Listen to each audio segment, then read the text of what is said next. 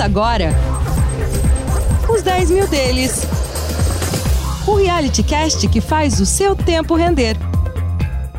Fala pessoal, tudo bem? Sejam todos muito bem-vindos a mais um episódio do seu Os 10 Mil Deles, o podcast que convida você a refletir sobre a renda variável na prática. Esse é o mote do nosso podcast. Investimos lá atrás, no mês de maio de 2020, 10 mil reais na Bolsa e semana a semana, com base na estratégia fundamentalista de longo prazo do gestor de recursos Carlos Castrucci, a gente revela o que aconteceu com essa grana, que já chegou a tocar a casa dos 14 mil reais, em meio à volatilidade e semanas desafiadoras, recuou para a casa dos 13 mil, e agora, numa semana difícil para se negociar, chegou a recuar para casa dos 12 mil reais novamente. Mais próximo dos 13 do que dos 12 é verdade, em 12.900 reais, com 20, 12.920 é, reais, um recuo de 1,1% em comparação com a semana passada, mais na casa dos 12 mil reais, o que me dói. Mas eu tenho que lembrar que o foco é o longo prazo. Carlos Castrucci, bem-vindo para mais uma. Tudo bem, meu irmão? Fala, Léo. Por aqui tudo em ordem. Semana bastante movimentada, né? Estava brincando que eu precisava tirar umas férias aqui, porque não é possível que o mercado não vai dar uma trégua aí. Mas, brincadeiras à parte, esses momentos são muito bons para quem faz análise fundamentalista e investe baseado nesse tipo de estratégia, porque aí quando você enxerga as discrepâncias que ocorrem entre preço e valor, é nesses momentos onde você encontra as melhores oportunidades. Sem dúvida, né? Aquele efeito manada, aquele tom irracional que acaba derrubando excessivamente preços de empresas cujo valor é muito dispare daquilo que o painel de negociações mostra. E aí, quando essa assimetria aumenta, o olho do investidor fundamentalista brilha ainda mais para aumentar a posição nessas empresas cuja distância entre preço e valor aumentou ainda mais. Vamos destacar então o fato de que essa semana foi bastante volátil. Eu gostaria de começar trazendo os fatos do exterior.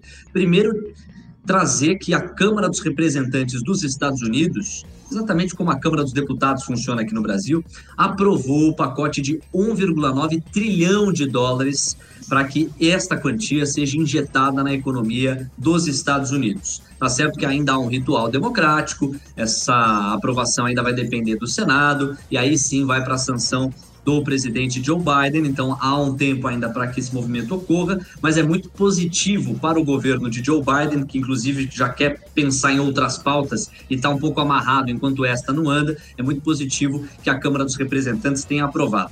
O raciocínio é muito rápido e fácil de fazer, mas essa injeção gigante de dinheiro na economia mais forte do planeta, você tem um certo excesso de liquidez que acaba respingando nas bolsas americanas e em outras bolsas pelo mundo, o que acaba também contribuindo para que a bolsa brasileira, por exemplo, receba aporte capital estrangeiro. Vamos ver como é que esse movimento se dá nas próximas semanas. Destacar também o discurso de Jeremy Powell. Ele é o presidente do Fed, o Federal Reserve, que naturalmente cuida da política monetária nos Estados Unidos e se preocupa com o mercado de trabalho. O que, que a gente vai destacar do que falou o Jeremy Powell ao longo da semana? O fato de ele ainda encarar a inflação como algo transitório, os Estados Unidos para o Brasil, que é um país já acostumado com hiperinflação, já teve traumas relacionados a esse disparo geral dos preços nos produtos e serviços, uma inflação de 0,3%, 1% não é nada. Para os Estados Unidos, é notícia. Os americanos se preocupam quando houve um número como esse, bem diferente daqui. E a inflação está se levantando nos Estados Unidos, ainda que comparado a moldes brasileiros, de um jeito muito tímido. Mas o Jeremy Powell entende que essa é uma inflação transitória, própria desse momento em que há muita injeção, excesso de liquidez para que a economia norte-americana reaja. E ele coloca que não vai subir juros até que as condições econômicas dos Estados Unidos substancialmente apresentem melhoras. Quando a gente fala de taxa de juros nos Estados Unidos, é preciso pensar nos treasuries americanos, que são os títulos de dívida dos Estados Unidos costumam ser vistos e tidos como os títulos mais seguros do planeta. É você emprestar dinheiro para um governo que tem muita credibilidade e tem a moeda que basicamente faz a mediação de todas as transações econômicas planeta adentro, o dólar.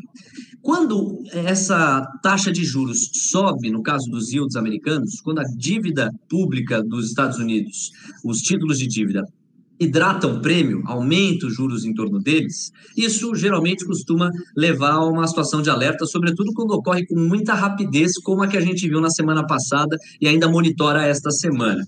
Há sim um aumento aí nos yields americanos que o planeta fica ali monitorando com medo em torno de inflação nos Estados Unidos. A gente segue monitorando também, embora o Jeremy Powell tenha tranquilizado o mercado ao dizer que se trata de algo transitório. Muita rotação no mercado, um movimento de carteiras que acaba trazendo um abandono das empresas growth, que acabaram sendo empresas de proteção nesse contexto de pandemia, empresas que querem crescer muito, geralmente associadas à tecnologia, e um retorno para empresas velho, ou seja, que tem valor intrínseco muito forte e tem algum grau de tradição maior. Para fechar e passar para o Carlos para ele trazer um comentário que ele julgar importante aqui nesse contexto, S&P recuou 1,6% na semana, Nasdaq caiu 3%, o índice Nasdaq é mais exposto às tecnológicas, às empresas growth, que são aquelas que estão sendo, entre aspas, abandonadas, e o Dow Jones caiu 1,5%. Diga lá, Carlos.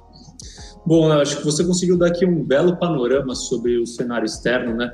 A maior preocupação é com a questão da taxa de juros, né? Como a gente comentou já no episódio 40, o último que a gente gravou, um, um aumento nas taxas de juros impacta, impacta diretamente o preço dos ativos por conta do desconto de fluxo de caixa das empresas e essa rotatividade que a gente viu no mercado, ela acontece muito por, conta das empresas de tecnologia negociarem a múltiplos mais altos, né? Então, múltiplos de preço por lucro ou qualquer múltiplo que você queira adotar aí na questão de preço com relação a uma medida contábil. E quando a gente tem um aumento de taxa de juros, esse impacto é muito maior em empresas com múltiplos esticados do que em empresas com múltiplos baixos, que é o caso das empresas velho, e aí a gente está falando de bancos, do setor de, de construção civil, setor de energia elétrica, saneamento e assim em diante. Boa, Carlos. Vamos falar um pouco de Covid-19. Bom, o cenário é dramático, eu não vou aqui ficar batendo nas teclas que você já deve estar ouvindo há algum tempo. A curva de infectados e de mortos não para de crescer. Há um risco real, concreto, de colapso no sistema de saúde e, por isso, vários estados, várias cidades, capitais têm tomado as medidas mais restritivas possíveis. Para ilustrar, vamos falar de São Paulo, que a partir deste sábado próximo, nós estamos hoje no dia 4 de março, gravamos numa quinta-feira, sexta-feira, dia 5, sábado, dia 6 de março, o estado de São Paulo reinsere na sua rotina a fase vermelha, que é a mais restritiva durante a pandemia, aquela que fecha praticamente todos os serviços tidos como não essenciais. E assim vai, no mínimo, até o dia 19 de março, mas não está descartada uma prorrogação. Portanto, aquele freio na movimentação das pessoas, na circulação de produtos e mesmo de serviços, mais intensidade, o que acaba, claro, trazendo consequências econômicas, mas que são pequenas perto do que pode significar um colapso no sistema de saúde. A gente segue monitorando essa história e segue de olho nos planos de imunização do Brasil ficou para trás da fila, errou em vários momentos sobre a sua estratégia de condução nesse aspecto do campo de vacinação e agora tenta correr atrás do prejuízo. A semana trouxe algumas evidências aí de acordo entre o Ministério da Saúde e algumas empresas que oferecem vacinas para que o Brasil corra atrás do tempo perdido. Torçamos para que isso de fato ocorra. Por falar em Brasil, vamos aqui verde e amarelo adentro, repercutir os principais fatos da semana. Não há como a gente não destinar um tempo maior nessa parte para falar da PEC emergencial. Nós precisamos falar dela. O auxílio emergencial vai ter que voltar. Quatro parcelas de 250 reais, possivelmente a primeira delas ainda no mês de março.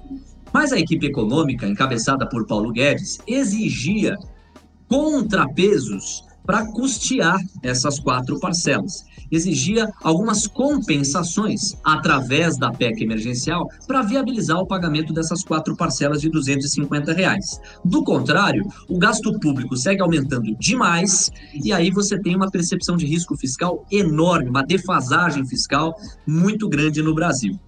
Especulou-se ao longo da semana que a PEC emergencial poderia afastar os gatilhos, ou seja, essas compensações de cuidado com os gastos públicos, só para 2025 ou mesmo tirá-las da discussão.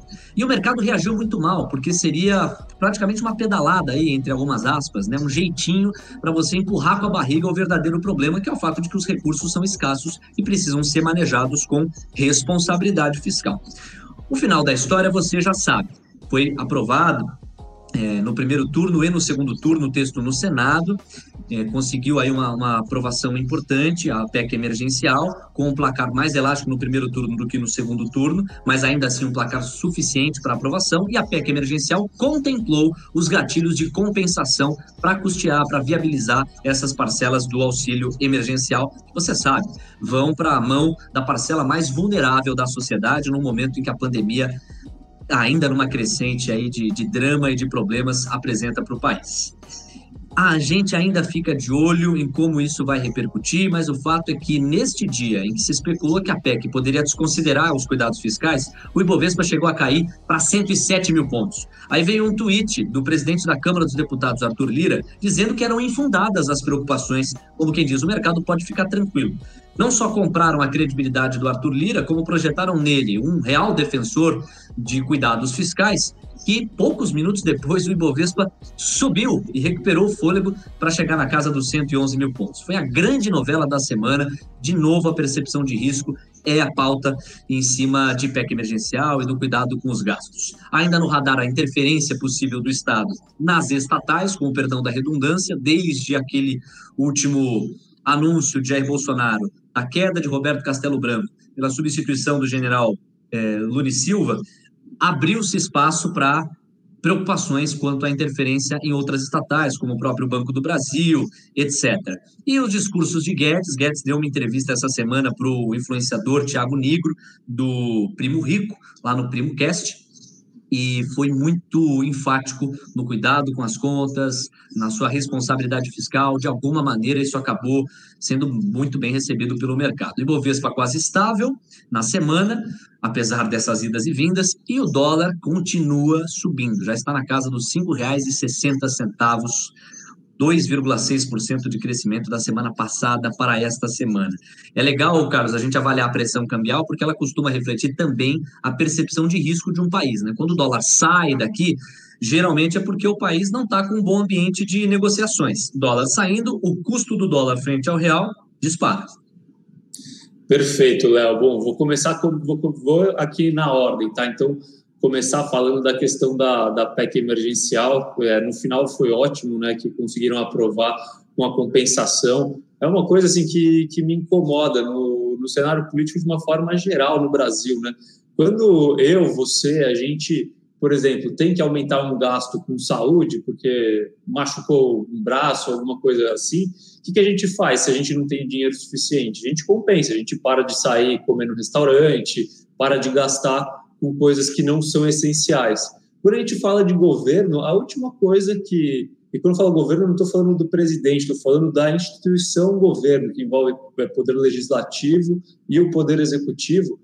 Nunca se fala em redução de despesas, né? Pra, pra de uma despesa para compensar o aumento de outra. Sempre ficam tentando dar voltas e assim em diante. E isso não é bom, né? não é saudável. E ainda bem que, quando a gente fala dessa PEC emergencial, a gente acabou aumentando gastos de um lado e reduzindo gastos do outro. Por isso que o mercado reagiu super bem. E esse dia até eu levei um susto, assim, porque eu tinha uma reunião no período da tarde e quando eu cheguei na reunião a bolsa estava caindo uns 2%. Aí quando eu fui descer no elevador, que fica aparecendo as cotações da bolsa ali no final da reunião, a bolsa estava caindo 3, 3 e pouquinho. Entrei no meu carro, fui olhar ali a, as cotações e a bolsa estava no 0 a 0. Falei, nossa, tá, o mercado está realmente movimentado, Brasília fazendo preço. E mais como eu já comentei algumas vezes e vale enfatizar, foco nas empresas e não em Brasília, use Brasília para se aproveitar das oportunidades, né? Sem dúvida, foi uma grande vitória de Paulo Guedes. Ele saiu muito fortalecido depois de toda essa novela, dessas idas e dessas vindas. E o mercado também acabou antecipando uma comemoração que simbolicamente o gesto visto na semana acaba sugerindo, que é um alinhamento entre Rodrigo Pacheco, presidente do Senado, Arthur Lira, presidente da Câmara, e Paulo Guedes. Se esse trio estiver alinhado, a tendência de reformas e aumento da eficiência da máquina pública é mais realidade. O mercado gosta, se empolga com isso. Carlos, como é que fica a nossa carteira nessa chuva de acontecimentos. A gente viu aí um recuo de 1,4%, não foi é, legal, naturalmente, né? Recuamos ali para casa dos 12 mil, 12.920 reais, mas as oportunidades também se abriram. A Vale foi o destaque positivo, com um aumento de 3,3% da semana passada para essa, e as lojas americanas recuaram 5,5%. Talvez uma certa correção, porque na semana anterior houve uma guinada no preço dos papéis das lojas americanas em função daquela aliança possível com a B2W, né?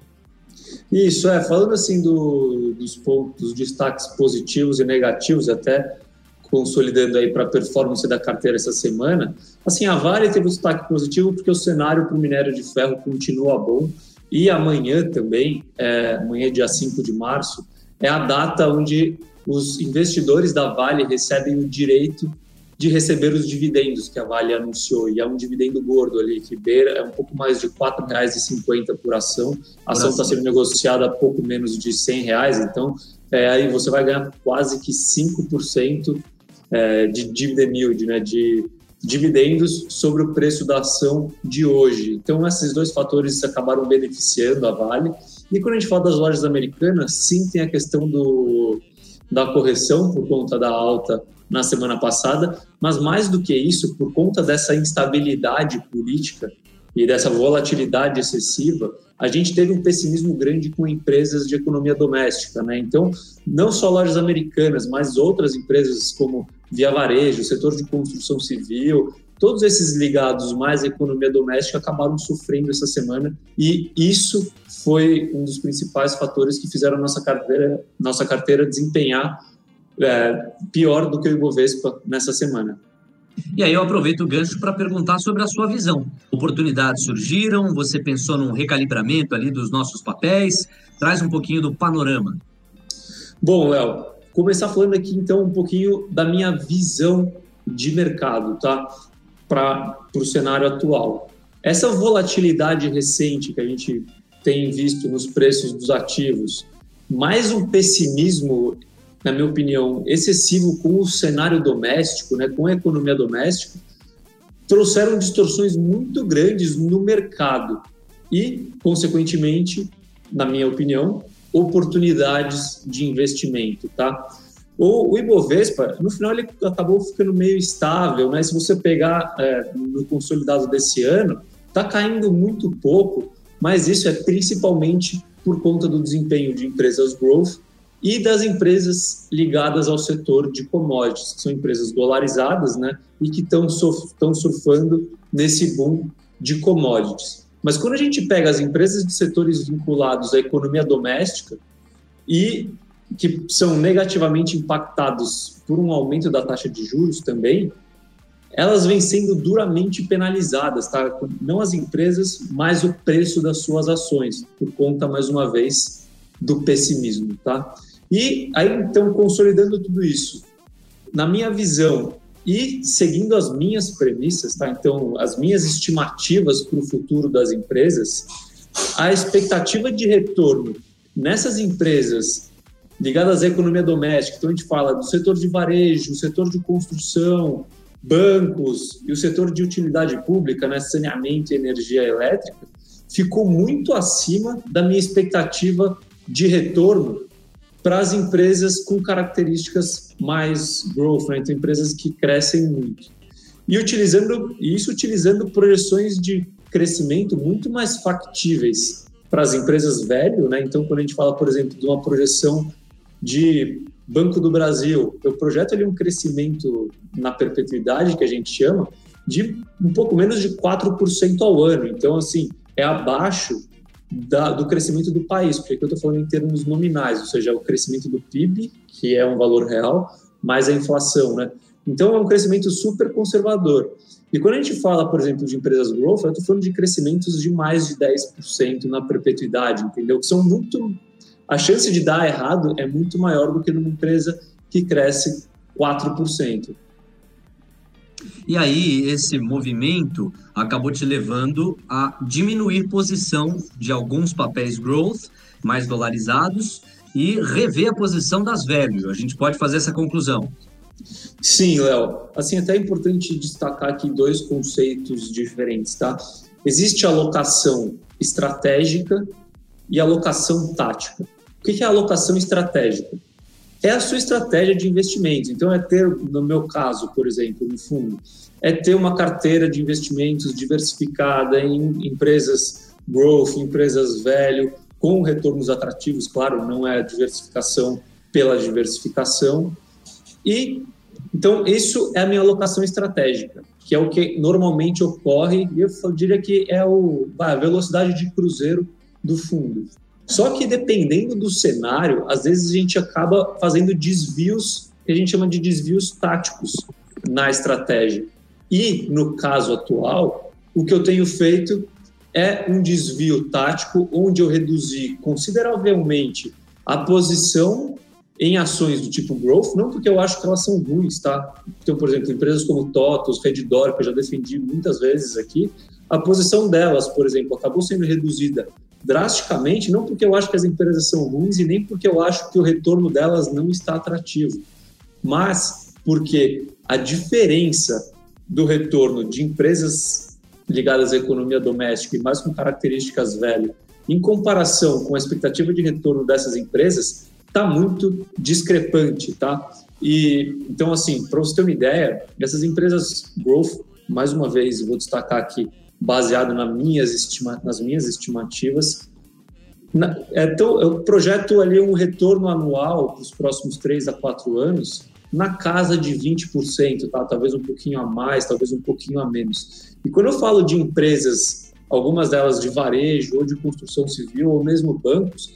eu estou falando de um retorno esperado com base nas minhas premissas, é, um retorno anualizado né, para os próximos 3 a 4 anos, de 30% a 40%, às vezes passando até de 40% ao ano, entendeu? Então, para mim, essa distorção, 20% de retorno ao ano é ruim? Não, é ótimo. Mas quando tem opções ali acima de 40% ao ano, ou acima de 30% ao ano, eu preferi optar eu, por concentrar nossa carteira mais nessas empresas com um retorno mais atrativo na minha visão, tá? Então, só para fechar esse raciocínio, eu reduzi bastante a posição em empresas growth, aumentei a exposição a empresas ligadas à economia doméstica e com fundamentos sólidos, tá? Isso é importante destacar. Então, não são empresas com grande risco de execução. E com isso, a nossa carteira agora, por exemplo, tem 9% dela no setor de construção civil, que era algo que a gente tinha uma posição bem menor até o começo desse ano. E as nossas três maiores posições atualmente são Banco do Brasil, Bradesco e Via Varejo, tá? em, em tamanhos iguais. Todas representam, cada uma delas representa 12% da nossa carteira. 36% da nossa carteira, então, em Bradesco, Banco do Brasil, setor bancário em peso, 24% aí, e via varejo, setor como o próprio nome sugere, varejista. Inclusive, eu uso esse gancho para falar dos resultados do quarto trimestre da companhia, resultados que foram divulgados em balanço esta semana e que foram muito positivos, animaram aí os atores do mercado. Só antes, para ver se eu entendi bem o conceito a que você se referiu, Carlos. Quando você está falando de tática, você está falando aí de alterações momentâneas em função de uma assimetria que se coloca na sua frente e você não quer desprezar. Quando você está falando de estratégia, aí sim é mais longo prazo, com base nos fundamentos dos quais você não quer abrir mão. É isso. Sim, é, assim, só é importante destacar que tanto o estratégico quanto o tático tem bases fundamentalistas, tá? Perfeito. Mas enquanto no, no, estratégico a gente fala de uma alocação mais equilibrada, então por mais que você veja uma diferença de retornos ali, vai, um está dando 30, outro está dando 22, a gente opta por sempre deixar uma carteira mais equilibrada, mais diversificada. A questão do desvio tático segue a base fundamentalista, porque os retornos que eu projeto são com base em, análise fundamentalista. Só que, como esses retornos estão muito discrepantes, eu optei por concentrar mais nessa ponta aqui, entendeu? Onde os retornos estão mais atrativos. É simplesmente isso. E, claro, é momentâneo, mas o que, que é momentâneo? É enquanto, essas, enquanto eu continuar enxergando essas distorções de retorno esperado. Quando essas distorções forem corrigidas, nada impede que você abandone o tom mais tático e readote o tom mais estrategista. O mais legal da tua fala é que a essência dos dois movimentos é a mesma. Não dispensa esses pressupostos aí estatísticos, fundamentalistas, para você embasar, orientar suas decisões. Vamos falar da Via Varejo, então. Os resultados da vara, como é falada aí no dia a dia, né? A galera se refere à Via Varejo como vara. Conta aí, Carlos, qual foi a sua percepção? Vamos repercutir alguns dos números. Bom, vou fazer aqui um, um breve resumo, tá? Eu acho que assim, o primeiro ponto, na minha opinião, os resultados foram bons, tá? Foram ótimos. Segundo ponto, esses resultados e o consolidado do, de 2020, na minha opinião, só comprova que o processo de turnaround, ou seja, de sair de uma empresa ruim, problemática, para uma empresa saudável, foi concluído, entendeu? Então, você reduziu muito o risco da tese de investimento. Agora a gente não fala mais de uma questão de se a empresa vai dar certo ou não. Agora a gente fala se a empresa vai. Agora a gente fala uma questão de a empresa vai conseguir entregar o seu plano de crescimento, entendeu? É uma outra questão que é muito menos problemática quando a gente fala do investimento de uma empresa. Uma empresa que já está dando certo, a questão é o quanto ela vai conseguir crescer, quanto ela vai conseguir crescer a partir de agora. Bom, assim, outro ponto de destaque em 2020 que não é uma novidade do quarto trimestre. Quando a gente fala de saúde financeira da empresa, a empresa se desalavancou, né? Com aquela oferta de ações que ela fez no meio do ano de 2020. Então, ela resolveu o seu problema de balanço. Hoje em dia é uma empresa desalavancada, ela não tem uma dívida que pode comprometer a liquidez da empresa e nem a solvência da empresa quando a gente olha para o balanço dela hoje. Isso é ótimo, é mais um fator de redução de risco na tese de investimento. E aí, quando a gente fala de crescimento, pô, no e-commerce, né, na questão de e-commerce, que é onde ela estava para trás, a empresa cresceu três dígitos em 2020, tá? Então, cresceu acima de 100% o seu e-commerce com relação ao ano de 2019. E por quê? Primeiro, porque começou a investir em tecnologia e em logística. E a gente ainda teve o aditivo da mudança do comportamento do consumidor, né? Que começou a consumir mais online por conta da pandemia. Então, a gente teve um efeito dobrado aí que contribuiu positivamente para esse crescimento de três dígitos. Mas o mais importante para destacar nesse ponto aqui, Léo, é plataforma funcionando bem, ou seja, os investimentos em tecnologia estão fazendo efeito. Estratégia de vendas está sendo boa, então eles estão com um mix de produtos competitivo e a preços competitivos, quando a gente fala na questão do e-commerce. E o último ponto aqui que é super importante destacar, a logística melhorando. Isso é, acaba sendo um critério de desempate entre essas, essas empresas de varejo eletrônico. Né? Se você vai comprar, por exemplo, na Via Varejo e você tem uma promessa de entrega em cinco dias e você recebe em 15, você não volta. E essa questão não, tem, não está mais ocorrendo com a Via Varejo. A questão de logística melhorou consideravelmente. Então, esses fatores contribuíram para esse crescimento de três dígitos no e-commerce da empresa e devem contribuir para um crescimento futuro do e-commerce da empresa. Não de três dígitos, né, que isso é bastante exagerado, mas um crescimento positivo, tá?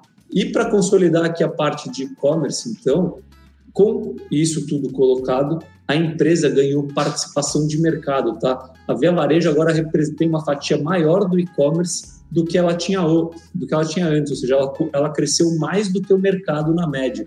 E dependendo do estudo aqui, estima-se que a empresa ganhou de 4 a 6,5% de market share, ou seja, de participação de mercado no e-commerce só no ano de 2020. Eu não sei se você quer comentar alguma coisinha aqui na parte de e-commerce, Léo, antes de eu ir para as considerações finais aqui. Não, dizer que a percepção geral foi muito positiva e a tua explicação prova o porquê, né? Porque são números animadores. Eu tenho um complemento sim para te fazer.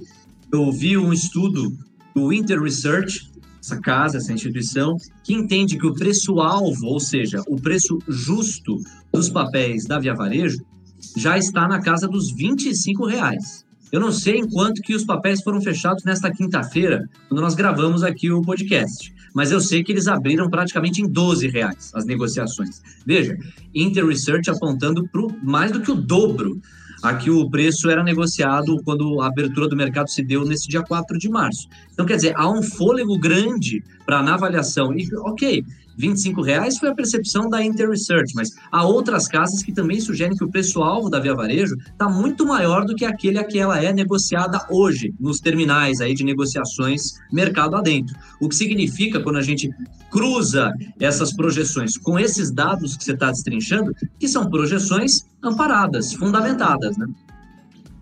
É, Léo, assim, eu não posso falar muito de preço-alvo aqui, é, coisas do gênero, mas o que eu posso te dizer é que a Via Varejo, dentro das empresas que eu acompanho, que tem na nossa carteira, é a que tem o maior retorno esperado, tá? Então, é, com base nos números que, que eu venho falando aí, dá para ter uma noção de qual é o retorno que eu espero ao ano para a empresa com base no preço de hoje dela, tá? Aí na perspectiva de crescimento dos seus lucros lá na frente. É bastante considerável com base nas minhas premissas, mais uma vez, nas minhas projeções, que podem ter errado, tá? Então, é, bom, mas para fechar então aqui falando do resultado, consolidando tudo, o faturamento da empresa, mesmo numa época de pandemia, e considerando loja física e a parte online, né? Então, as lojas físicas, como todo mundo sabe, ficou, ficaram fechadas por algum tempo.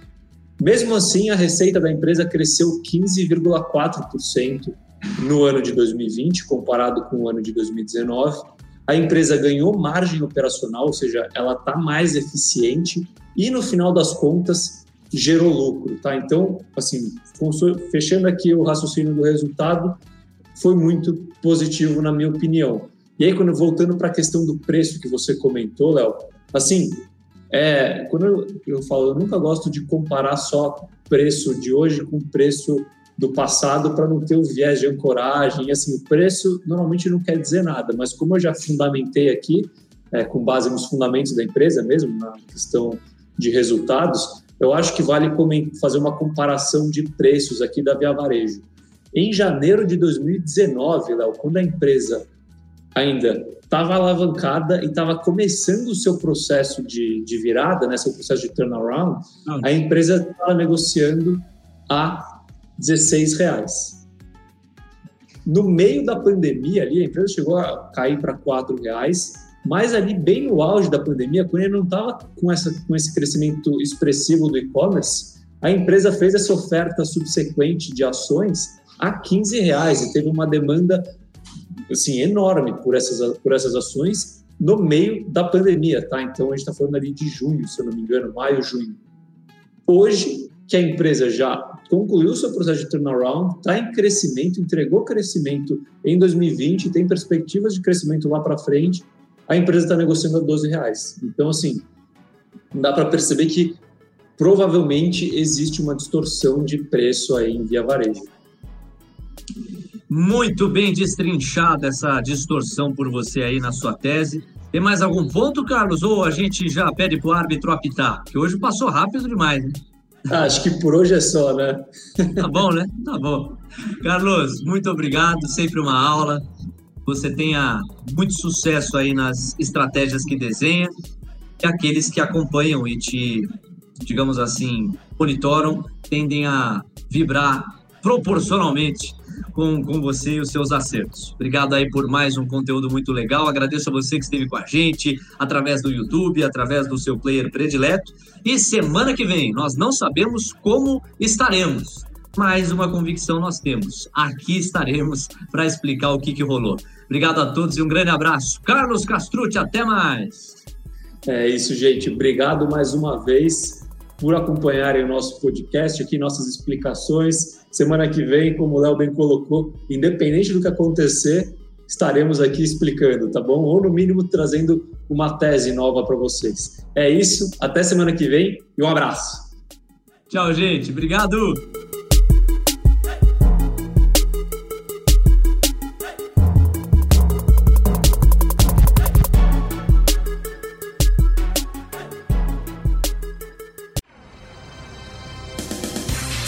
Que vem tem mais, uns 10 mil deles. Disclaimer. As opiniões dadas pelo gestor de recursos Carlos Castrucci sobre empresas de capital aberto e demais ativos financeiros investidos por ele podem configurar conflito de interesse com você, ouvinte. Deste modo, reflita sobre a precisão e a validade dessas opiniões a partir dos seus próprios critérios. Além disso, qualquer comentário sobre investimentos reflete única e exclusivamente a opinião do Carlos. Não se trata de qualquer recomendação de investimento. Ressaltamos ainda que a participação dele não tem como objetivo a venda dos serviços da Roa Asset Management, empresa da qual é sócio e por onde realiza os investimentos dos 10 mil reais iniciais do projeto. O investimento destes recursos vem sendo realizado pelo Carlos da mesma forma como são investidos os recursos dos clientes da Roa. O projeto Os 10 mil deles persegue as melhores práticas mundiais para o mercado financeiro na atuação de Carlos como gestor de recursos. Assim, ele não vai comunicar alterações na estratégia de investimentos antes de executá-las para os próprios clientes.